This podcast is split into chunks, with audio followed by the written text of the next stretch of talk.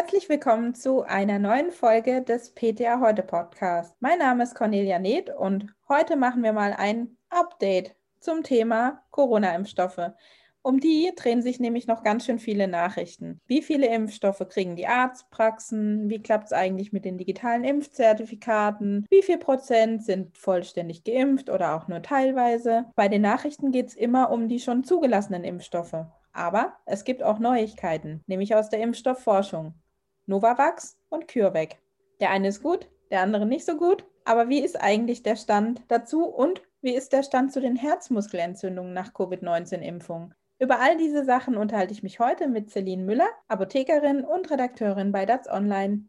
Hallo Celine. Hallo, liebe Conny. Ja, sag mal, welche guten Nachrichten gibt es denn zu den Corona-Impfstoffen? Ja, das äh, gibt es tatsächlich gute Nachrichten und ich finde es gut, dass wir mit denen starten. Und zwar ist es der Impfstoff des US-Unternehmens Novavax und die haben vor kurzem Daten veröffentlicht von der zulassungsrelevanten Phase 3-Studie, wonach eben der Impfstoff eine Gesamtwirksamkeit von 90,4 Prozent erreicht hat. Und damit liegt Novavax zwischen den Wirksamkeiten von den bereits zugelassenen mRNA-Impfstoffen von BioNTech Pfizer und Moderna und auch von den Vektorimpfstoffen AstraZeneca und Janssen. Die Studie, da nahmen etwa 30.000 Studienteilnehmer teil. Es gab insgesamt 77 Covid-Fälle. 63 waren in der Placebo-Gruppe, 14 in der Novavax-Gruppe. Und was auch wichtig ist, denke ich, dass eben in der Novavax-Gruppe tatsächlich alle 14 nur leicht erkrankt sind. Bislang sind die Studienergebnisse noch nicht wissenschaftlich begutachtet. Das heißt, diese Information haben wir tatsächlich lediglich aus der Feder von Novavax. Die behaupten auch, dass eben ihr Impfstoff gegen besorgniserregende Varianten, also die Variants of Concern und auch die Variants of Interest wirken sollen. Sie haben Daten zur Alpha-Variante veröffentlicht und es soll der Impfschutz bei den Variants of Concern und Variants of Interest eben bei 93,2 Prozent liegen. Wichtig ist auch immer der Impfschutz beim Älteren und da gibt Novavax derzeit 91 Prozent an. Das sind ja eher die Risikopersonen, weil sie einfach aufgrund des Alters schon nicht mehr ganz so ein tüchtiges Immunsystem haben. Von daher sind solche Informationen natürlich immer sehr, sehr positiv und erfreulich. Ja, Thema erfreulich. Ich hoffe, da hast du auch gute Nachrichten. Wie sieht es denn da bei der Verträglichkeit bei dem Impfstoff aus? Ja, das ist laut den bislang bekannten Daten eigentlich ganz gut oder die Verträglichkeit ist ganz gut. Die Nebenwirkungen ähneln den Nebenwirkungen, die wir bereits kennen von den zugelassenen Impfstoffen. Das heißt, am häufigsten kommen als Lokalreaktionen einfach Schmerzen an der Injektionsstelle vor und zu den mhm. häufigsten systemischen unerwünschten Wirkungen zählten Müdigkeit, Kopfschmerzen, Schmerzen, Muskelschmerzen. Die waren aber sowohl die Schmerzen an der Injektionsstelle als auch diese systemischen Nebenwirkungen meist nur von geringer Dauer, also zwei bis drei Tage und dann war alles wieder gut und verschwunden. Ja, jetzt ist der Novavax-Impfstoff ja kein mRNA und kein Vektorimpfstoff.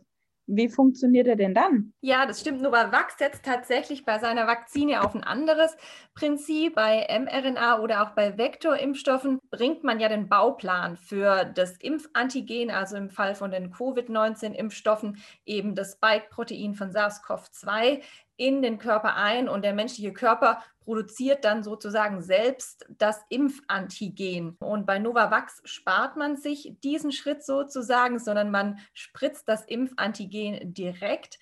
Allerdings ist es jetzt nicht so, dass Novavax einfach ja das Coronavirus geschreddert hat und Teile davon nun eben appliziert, sondern dieses Spike-Protein aus SARS-CoV-2 wird rekombinant hergestellt. Das heißt in diesem Falle, dass man einfach, also vereinfacht dargestellt, die genetische Information des Spike-Proteins zunächst in ein Bakulovirus einbringt und dieses Bakulovirus infiziert dann Insektenzellen und die produzieren das Coronavirus Spike-Protein dann in rauen Mengen und letztendlich das wird dann auch verimpft. Also das Bakulovirus dient lediglich als Sphäre, um eben das Spike-Protein, die genetische Information in diese Insektenzellen zu schleusen. Das Prinzip ist auch nicht neu, also gerade diese Bakulovirus-Insektenzell-Geschichte nutzt Sanofi Pasteur tatsächlich bereits und zwar für den ersten rekombinanten Grippeimpfstoff. Das ist Supemtec, der letztes Jahr im November zugelassen wurde in der EU.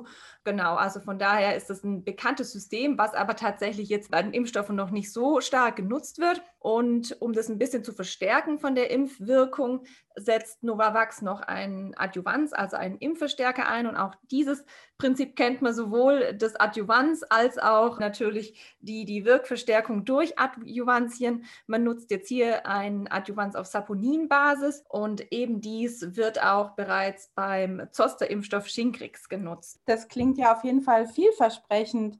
Wann kommt der Impfstoff? Das ist natürlich die wichtigste Frage. Wie sieht es da mit der Zulassung aus? Ja, Novavax hat angekündigt im dritten Quartal und das äh, beginnt ja tatsächlich jetzt am 1. Juli, die Zulassung zu beantragen. Das heißt, also es könnte tatsächlich bald einen fünften Corona-Impfstoff in der EU geben. Ja, das äh, klingt auf jeden Fall gut. Es waren dann die guten Nachrichten. Kommen wir zu den schlechten. Was hast du denn da an Updates für uns? Ja, also tatsächlich ist es so, man freut sich natürlich über jeden Impfstoff. Ich hätte aber tatsächlich gar nicht Novavax als nächsten Kandidaten erwartet, sondern seit langem eigentlich CureVac. Und da sieht es tatsächlich gerade nicht ganz so rosig aus, denn das Tübinger Unternehmen musste dann in der letzten Woche im Rahmen von einer Pflichtbörsenmitteilung eben bekannt geben, dass die Impfwirksamkeit seines Impfstoffkandidaten CVN-CoV in der Zulassungsstudie nur bei 47 Prozent lag und somit auch den primären Endpunkt nicht erreicht hat. Wichtig ist da vor allem auch der Hintergrund, dass die Weltgesundheitsorganisation WHO mindestens eine Wirksamkeit von 50 Prozent bei Covid-19-Impfstoffen fordert. Ob das noch erreicht wird, wird sich zeigen. Es waren ja vorläufige Ergebnisse. Die finale Auswertung will CureVac bis in drei Wochen nachliefern und vielleicht sind da noch ein paar Prozent drin, aber Nichtsdestotrotz blieb der Impfstoff, aber jetzt 47 oder 50 oder 51 Prozent nachher hat, weit unter den Erwartungen zurück, die man einfach an CVN-CoV geknüpft hatte. Weiß man, woran das liegt, dass der so in Anführungszeichen schlecht ist? Ja, da wird jetzt natürlich viel überlegt, viel spekuliert. CureVac argumentiert gern mit den mittlerweile zirkulierenden Virusvarianten, die eben ein besonders herausforderndes Studienumfeld geschaffen hätten. Und zwar seien über 57 Prozent der sequenzierten Coronaviren eben Varianten gewesen. Überrascht hat bestimmt vor dem Hintergrund auch, dass es ja auch ein mRNA-Impfstoff ist wie BioNTech, Pfizer und auch Moderna und die ja wirklich richtig, richtig gute Impfwirksamkeiten hatten mit 95 Prozent. Da ist vielleicht irgendwie noch wichtig, dass halt zwar die Idee der mRNA-Impfung bei den dreien gleich ist, aber sie unterscheiden sich halt trotzdem von der Technologie, die eingesetzt wird. Und das ist eben jetzt auch eine Überlegung, ob es vielleicht an dem Impfstoffdesign lag, weil CVN-CoV besteht aus einer unmodifizierten mRNA, während eben BioNTech und Moderna eine modifizierte mRNA einsetzen. Also die haben einfach eine Base des Uracil in ihrer mRNA durch ein Pseudo-Uracil ersetzt. Und das ist eben jetzt auch eine Überlegung, ob diese Modifizierung eben nicht doch zu einer verbesserten Antikörperantwort geführt hat. Also eigentlich galt es immer so ein bisschen als Vorteil, diese Nichtmodifizierung von CureVac, weil eben eine unmodifizierte mRNA das Immunsystem sehr stark stimuliert, was ja prinzipiell auch erwünscht ist. Aber man konnte wohl deswegen auch nur 12 Mikrogramm einsetzen, also bezogen auf die Verträglichkeit. Und sonst wären eben diese, diese Nebenwirkungen zu heftig gewesen. Und wenn man es vergleicht, BioNTech kann eben 30 Mikrogramm einsetzen, Moderna 100 Mikrogramm. Da ist zwar durch diese Modifizierung die Immunreaktion am Anfang ein bisschen schwächer, aber die Antikörperproduktion wird eben äh, wohl deutlich besser angeregt. Also das sind gerade, wie gesagt, so die Überlegungen. Liegt es mit an den Varianten? Liegt es vielleicht an den Pseudouridinen, an der Modifizierung oder vielleicht auch ein bisschen an der höheren Dosierung, die die anderen einsetzen konnten? Da wissen wir vielleicht auch in drei Wochen noch mal ein bisschen mehr, wenn die finalen Ergebnisse da sind. Vor allem gibt es auch nicht nur schlechte Nachrichten bei CureVac. Die haben vielleicht auch damit gerechnet, dass das nicht ganz so gut performt, wie wir uns alle gewünscht haben. Sie haben einen zweiten Impfstoff in der Pipeline, den CV2-CoV, und da setzen sie jetzt tatsächlich auch eine nicht chemisch modifizierte mRNA ein, wieder in der gleichen Dosierung mit 12 Mikrogramm, wo man wieder überlegen kann, vielleicht spielt die Dosierung doch nicht so eine eminent wichtige Rolle. Und da gibt es auch erste präklinische Daten aus Versuchen an nichtmenschlichen Primaten, also an Affen. Und im Vergleich hatte da einfach die CV2-CoV geimpften Affen zehnfach höhere Antikörpertiter als Affen, die mit dem Erstgeneration-Impfstoff von CureVac geimpft wurden. Von daher mal gucken, wie es weitergeht, ob CureVac irgendwann vielleicht tatsächlich nur noch den Zweitgeneration-Impfstoff weiterverfolgt oder vielleicht auch den ersten zur Zulassung bringt. Das wissen wir gerade leider noch nicht gute Nachrichten zum Abschluss von schlechten Nachrichten. Das ist wunderbar. Und die mRNA-Impfstoffe von Moderna und BioNTech, die du jetzt mehrfach angesprochen hast, die waren ja mal so die die Königsimpfstoffe. Jeder wollte sie haben, aber in den letzten Tagen gab es auch da negative Meldungen. Was denn? Ja, das stimmt. Und zwar stehen diese beiden mRNA-Impfstoffe im Verdacht, eine Myokarditis, also eine Herzmuskelentzündung, auszulösen. Dieser Hinweis oder dieser Verdacht kam erstmals Ende April aus Israel auf. Anfang Juni schien sich das dann ein bisschen zu erhärten, nachdem im Fachjournal Science israelische Wissenschaftler erklärten, Comirnaty scheint junge Männer einem erhöhten Risiko für Herzmuskelentzündungen auszusetzen. Sie sprachen zwar von einem sehr seltenen Auftreten, auch von milden Verläufen, aber trotzdem Trotzdem waren die Hinweise zumindest so, dass man dem weiter nachging. Also auch die CDC untersucht mittlerweile Herzmuskelentzündungen als potenzielle Nebenwirkungen auf die Impfungen und die Beobachtungen sind eigentlich in allen Ländern gleich. Das heißt, Männer sind eher betroffen als Frauen und Jugendliche und junge Männer eher als eine ältere Generation. Auch das Paul-Ehrlichs-Institut hat sich dem angenommen und eben Daten dazu am 10. Juni in seinem Sicherheitsbericht veröffentlicht. Es seien eben in den vergangenen Wochen zunehmend Meldungen Meldungen eingegangen über den Verdacht, so eine Myokarditis und auch eine Perimyokarditis, also eine Herzbeutelentzündung, die eben im zeitlichen Zusammenhang stünden mit einer Covid-19-mRNA-Impfung. Mittlerweile gibt es in Deutschland 90 ausgewertete Fälle, 69 nach BioNTech Pfizer, 7 nach Moderna, 14 nach AstraZeneca.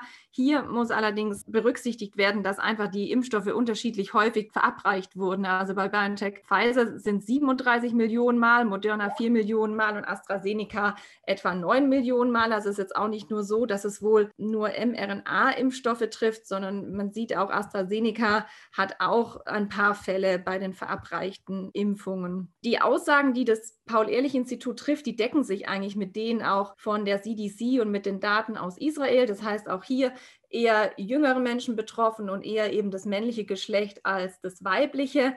Sechs Menschen sind laut Paul-Ehrlich-Institut in Deutschland verstorben, wobei man da auch sagen muss, fünf waren bereits so vorerkrankt, dass auch das Paul-Ehrlich-Institut sagt, ja, sie hätten auch wirklich tatsächlich an diesen Vorerkrankungen einfach sterben können. Die Frage, die jetzt einfach aufkommt, ist, sind denn diese Herzmuskelentzündungen häufiger, als man sie ohnehin in der Bevölkerung beobachtet? Und da tut sich so ein bisschen die Krux auf, weil es ist gar nicht bekannt, wie häufig Herzmuskelentzündungen in der Allgemeinbevölkerung denn auftreten. Also da gibt es ganz unterschiedliche Zahlen. Es ist auch nicht einfach zu erfassen, weil häufig diese Herzmuskelentzündungen auch ganz unspezifisch verlaufen können und gar nicht weiter nachgeguckt wird, beziehungsweise auch teilweise eben asymptomatisch sind und dann sowieso nicht erfasst werden ja, das Paul-Ehrlich-Institut kommt zumindest jetzt erstmal zu dem Schluss, dass es trotz dieser Meldungen zu den Myokarditiden und den Perikarditiden kein Risikosignal gibt, auch wenn auffällt, dass vorwiegend jüngere Menschen betroffen sind,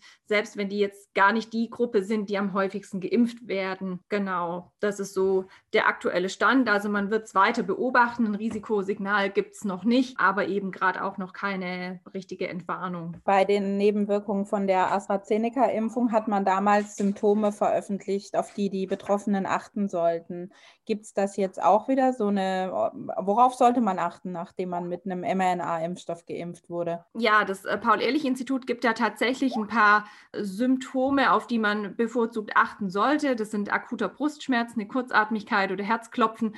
Wenn diese eben nach Covid-19-Impfungen auftreten würden, dann sollten auch wirklich die Ärzte näher untersuchen, ob vielleicht eine Myokarditis oder eine Perikarditis Diabetes vorliegt. Denn vor allem bei jungen Menschen sei es unwahrscheinlicher, dass eben andere Herz-Kreislauf-Erkrankungen zugrunde lägen. Hinweis ist vielleicht auch noch, wann die Beschwerden auftreten. Bei Cominati treten die laut Paul-Ehrlich-Institut im Media nach vier Tagen auf und Moderna wohl einen Tag früher, also nach drei Tagen. Ja, dann haben wir doch jetzt ein wunderbares Update zu unseren Corona-Impfstoffen. Ich bin wirklich gespannt, wie es mit CureVac und Novavax weitergeht, weil die Lieferzahlen, die waren ja jetzt auch nicht so positiv in den letzten Tagen. Vielleicht macht es einfach auch noch mal ein bisschen Hoffnung für die kommenden Monate. Ich danke dir auf jeden Fall für das Update. Ich danke dir, liebe Conny. Und Ihnen da draußen hören Sie auch nächstes Mal bitte wieder zu. Würde mich sehr freuen. Schalten Sie wieder ein und bleiben Sie gesund. Bis bald.